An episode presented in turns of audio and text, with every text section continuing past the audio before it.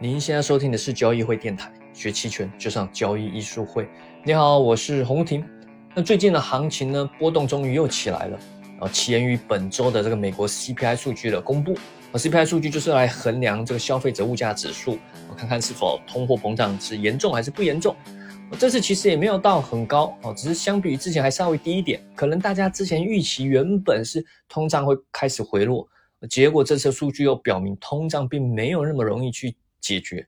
啊。其实这个也很合理嘛。之前音频也提一再提到，通胀通胀要解解决没有这么快的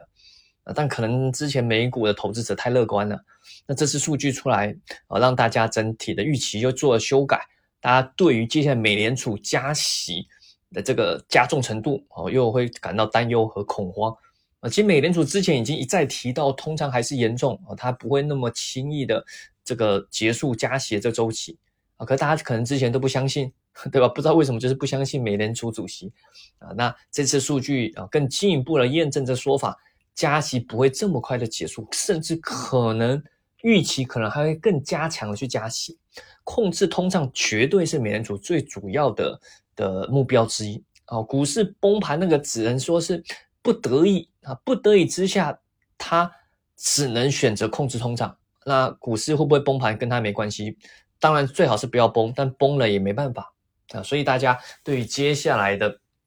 这个资产价、这各种风险资产价格的回跌啊，也会开始感到担忧啊。回到 A 股啊，A 股虽然跟美国情况不太一样，但多多少少会受到影响。啊，毕竟这个资金的流动还是多少有一些影响的。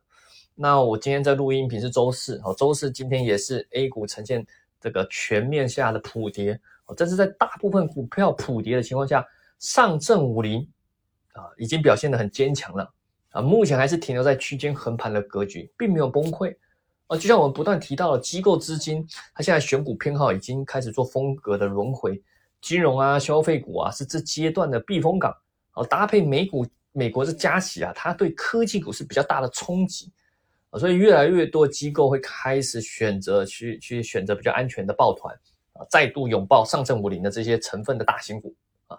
那对于期权交易者来说，如果你是卖方，那可能真的要卖，只能选择五零 ETF 哦，五零 ETF 期权，它还算是波动比较小的啊，不然的话就尽量降低仓位。目前在这种隐含波动率偏低。啊，但是市场暧昧不明啊，稍微波动有时候又很大啊，像今天这个一波动，对吧？大家去看那个中证一千，这个回跌下来，大阴线又破了一个区间，基本上这个空方的力量是非常强的呃。明天就是股指期权啊，这个九月的到期结算了啊。今天中证一千期权甚至出现了盘中的五六十倍的这种呃认沽期权的这种行情啊，就是说如果你你是开盘就买入一万块。可能盘中会瞬间有到五六十万，很夸张的啊，非常夸张。当然盘后后来又稍微回跌回去了。那面对这种情况，你如果是去做卖方的，基本上是压力非常大。而且我还一直认为中证一千股指期权它的隐含波动率是偏低估的，它的尾部风险也是被低估的。那当然还有我们期待的这个创业板指数和中证五百 ETF 期权还没上啊，它还没上。如果有上的话，那非常好，因为现在创业板指数也是破位下杀，跌势汹汹啊，非常危险啊。的这个因为宁德时代嘛，宁德时代占据创业板指数非常大的这个这个成分股，而宁德时代现在整体是一个很一非常流畅的跌势啊，很明显的空头趋势，基本上这个这嗯不太可能是进来这边抄底的，现在只能看有没有什么资金愿意扛一下。不然的话，可能就是大家多头的踩踏啊，这整体的赛道股信心是极度的缺乏啊。我相信很多之前重仓赛道股的基金，即使你号称长线投资，即使你号称它的这个价值是是有的，现在这种下跌回来，很多可能都只能忍痛割肉了啊。基金之间的割肉，那又是互相的踩踏嘛啊，所以这种强大卖压啊，估计短时间之内还是会有的。那当然，很多人可能在想，找来什么事有什么利空造成今天大跌嘛？那当然，我想这个机构资金可能本来不想卖啊，啊，但陷入了囚徒困境啊，有叛徒，你不卖他就会卖啊，所以只好赶赶紧跟着卖，所以也不用什么利空啊，大家互相的踩踏，信心不足就容易造成这样的崩跌。所以现在如果做这种这个中证一千期权或者是接下来上了创业板 ETF 期权，他们的波动性会比较强，趋势性也会比较强。对于喜欢做方向型交易的投资者来说，会比较好。尤其你喜欢做买方的，做这种或许比较有机会啊，做一些做多波动率的策略。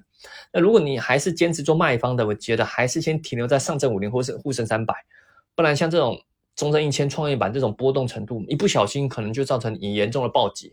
那不一定有很强烈趋势，即使是大区间上下来回摆动，对于卖方来说也是非常的非常的难过。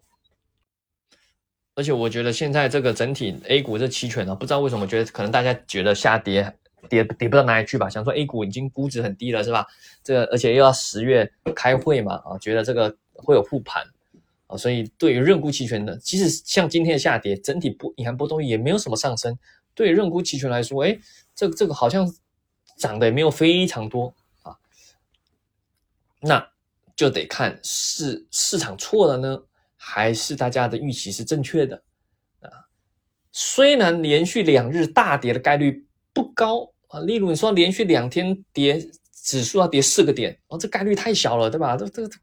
两天跌四个点呢，这个概率太小了啊。但是金融就是这样，小概率事件是很也是能发生，而且发生的时候很容易造成恶性的循环所以我们需要根据不同的格局去评估风险啊，并且贯彻我们常说的一个概念，就是赢在修正啊，不在预测。那当然，我们刚才提到几个新的期权品种啊。这个创业板 ETF 期权、中证五百 ETF 期权，我们预估大概九月，呃，九月这个月应该就会上了。多了这两个新的期权品种，你就多了更多的期权的玩法，你可以做一些策略的分散。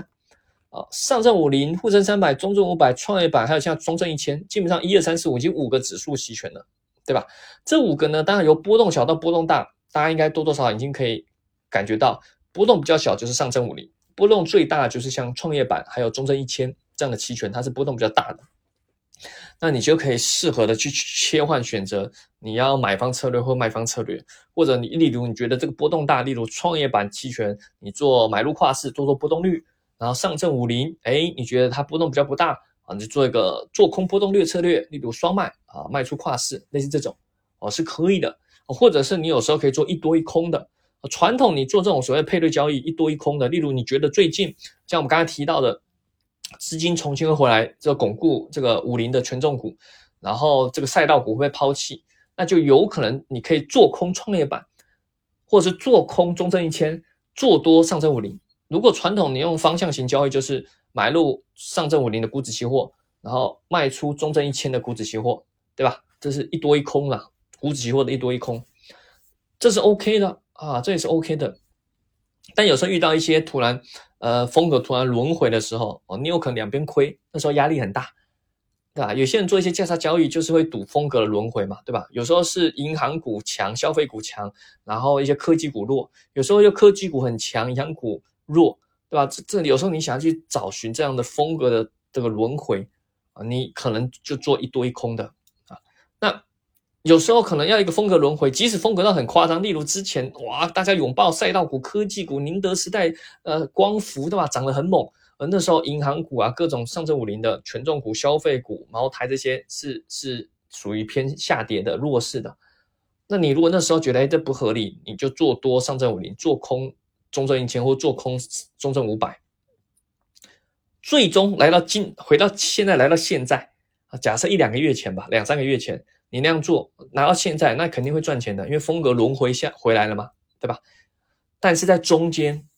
你肯定还会亏得很惨，因为中间有一段也是他们两个差距不断拉大，对吧？那科技股、赛道股非常凶猛的，你那时候你你就可能两边亏，或者是一边亏的比另外一边赚的非多非常多，你不一定扛得住到现在。可是如果你懂得用期权去做类似这样的价差交易，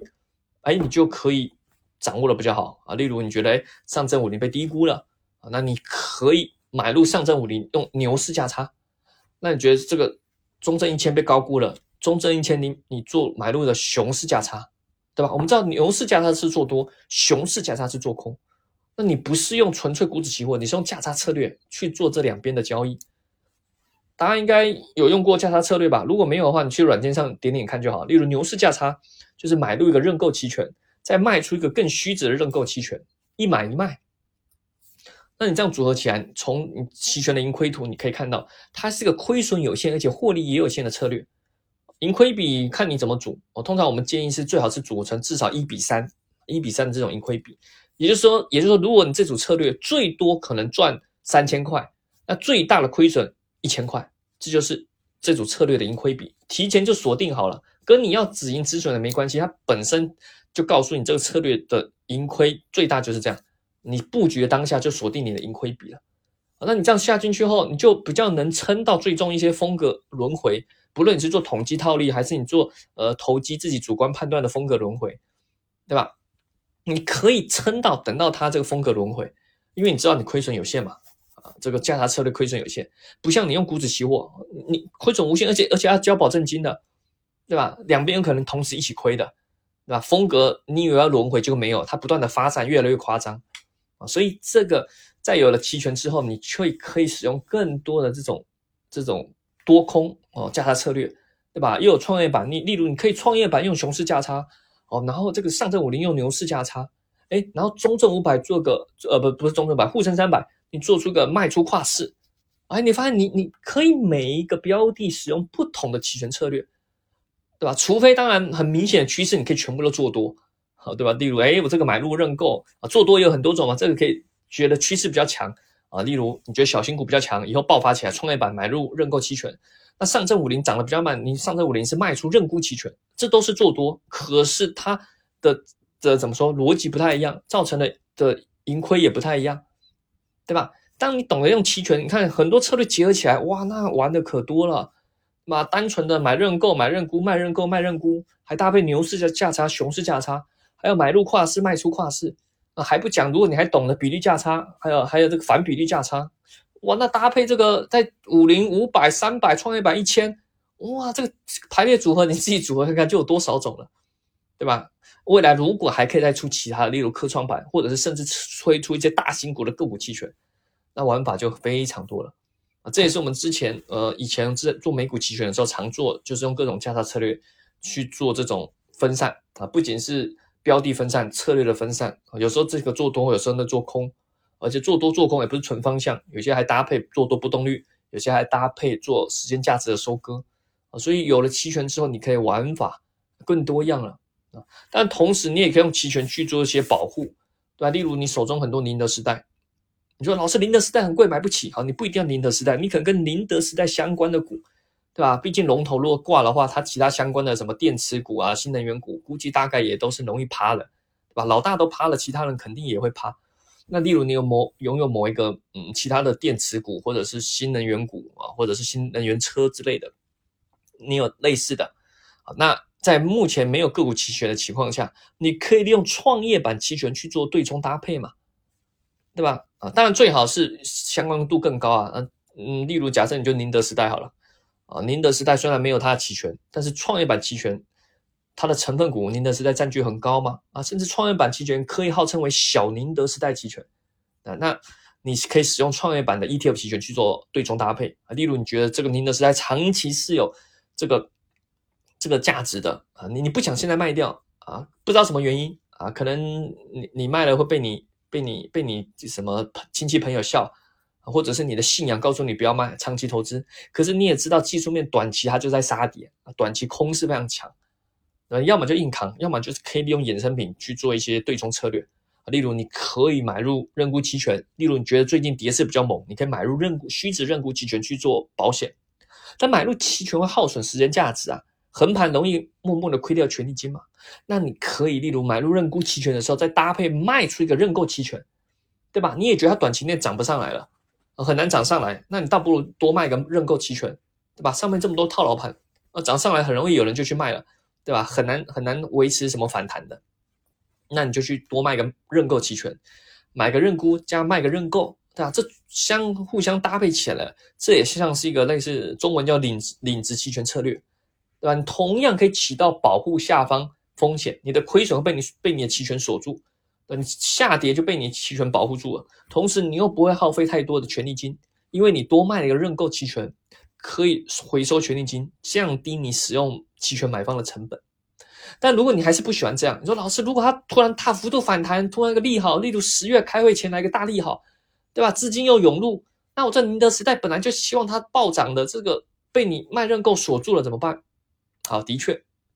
那你可以换一个，例如你可以买入虚值的熊市加差策略，纯粹买入虚值的熊市加差策略去做这个个股的保护啊，当然最好是标的保护标的啊，例如创业板 ETF，你用创业板期权去做保护。但我相信很多人没有做 ETF 了啊。关于 ETF 如何做长线投资啊，什么之类的啊，还有指数增强，这个我未来呃预计我可能会开类似这样的呃线上的小班课程啊，可能还在研发课程中了。我相信这比较多个人投资者希望去使用的，对吧？比较偏长线投资搭配期权的策略的应用啊，因为不是每个人都做投机嘛，对吧？尤其做期权投机，有时候压力比较大，而且需要技术上的累积、经验的累积，还有各种知识的了解。啊，这个学习成本比较高了啊！当然，你如果感兴趣，可以欢迎参加我们各种的实战的培训课程，我相信可以帮助你打下扎实的基础。但很多人他不想学这么复杂嘛？啊，老师，我不是我不是职业交易的，我又不用管理什么什么产品，我又不是管理什么几百万、几千万的资金，对吧？我就我几十万啊，股票我就好好的看怎么样慢慢的增值啊，跑过通胀，我也要求不高啊，年化能稳定百分之十就好了。如果你说两三年前年化百分之十会可能会被笑太少了，那今年你说你年化十个点百分之十，哇，你可可能会被被别人笑说你这太夸张了，今年不亏就好了，对吧？但是真正你懂得衍生品，你真的可以做到绝对收益，每一年都可以维持正收益的啊，不是像如果你纯粹持有股票，像在这种熊市中，基本上你就只能挨打，对吧？跟你的技术老实说没有差一套太大。这覆巢之下无完卵嘛？那这整体都这个都跌势，这经济不好，对吧？那这个大家信心又不足，外围外围在加息，还有疫情的冲击，你这个股市就就就这样，对吧？就就就就就就自杀这么烂，那那你你说你要在这里面做到好的收益非常难。你看一堆公募基金也都亏得跟狗一样，对吧？不是说你不行，而是大环境熊市中股票就是不行了。所以你只能利用衍生品去做一些对冲，增强收益，做一些保护啊。即使在牛市中，你懂得用衍生品，那收益冲起来也很猛的嘛。所以懂得用衍生品，你就更有自由度去做你资产的的的配配置、资产的调控。啊，这东西你没有学，当然会觉得很复杂啊，很神秘哇。期权衍生品号称这个什么衍生品之王啊，哇，好像很复杂，好像有杠杆，就听起来很危险。其实不是的。所谓的危险都在于陌生，你没有去了解。当你了解了，并且愿意去接触、去学习、去练习，它并没有你想象中那么难，而且你会发现它的美好之处。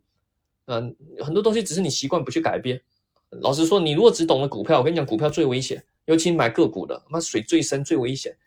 那只是你不知道，你以为习惯了，哎，股票很简单，我就买，反正就就亏了，我亏了就放着，总有一天会回来。但很多时候你又回不来。啊，甚至很多人莫名其妙被奇怪的消息怂恿去买，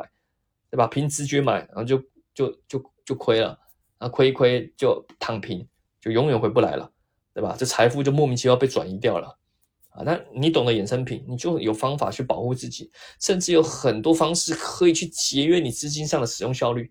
做期权不一定要做的很投机，有很多策略可以帮助你去稳健的增强收益，啊，那也是。我们接下来可能有机会去介绍的啊，甚至现在这么多品种，对吧？你用价差交易，就用在不同品种上面啊，去做不一样的策略啊，这个更强化你的这种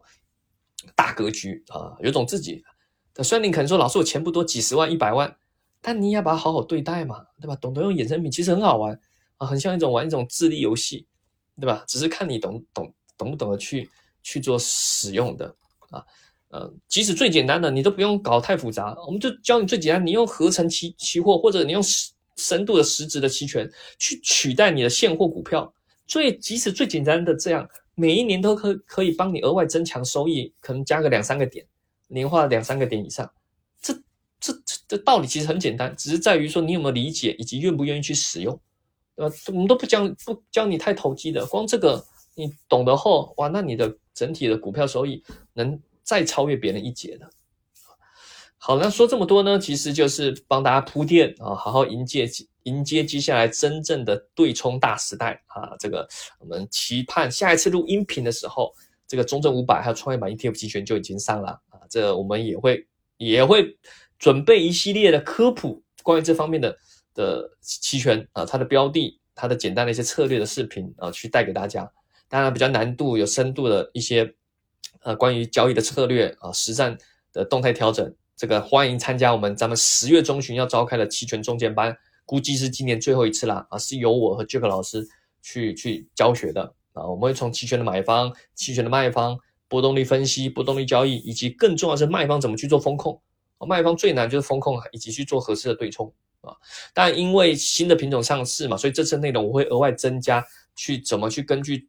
不同的品种去做策略搭配。就像我刚刚提到了嘛，又有上证五零，又有沪深三百，又有创业板 ETF，又有这个什么啊中证五百，还有中证一千，这些品种之间我怎么去做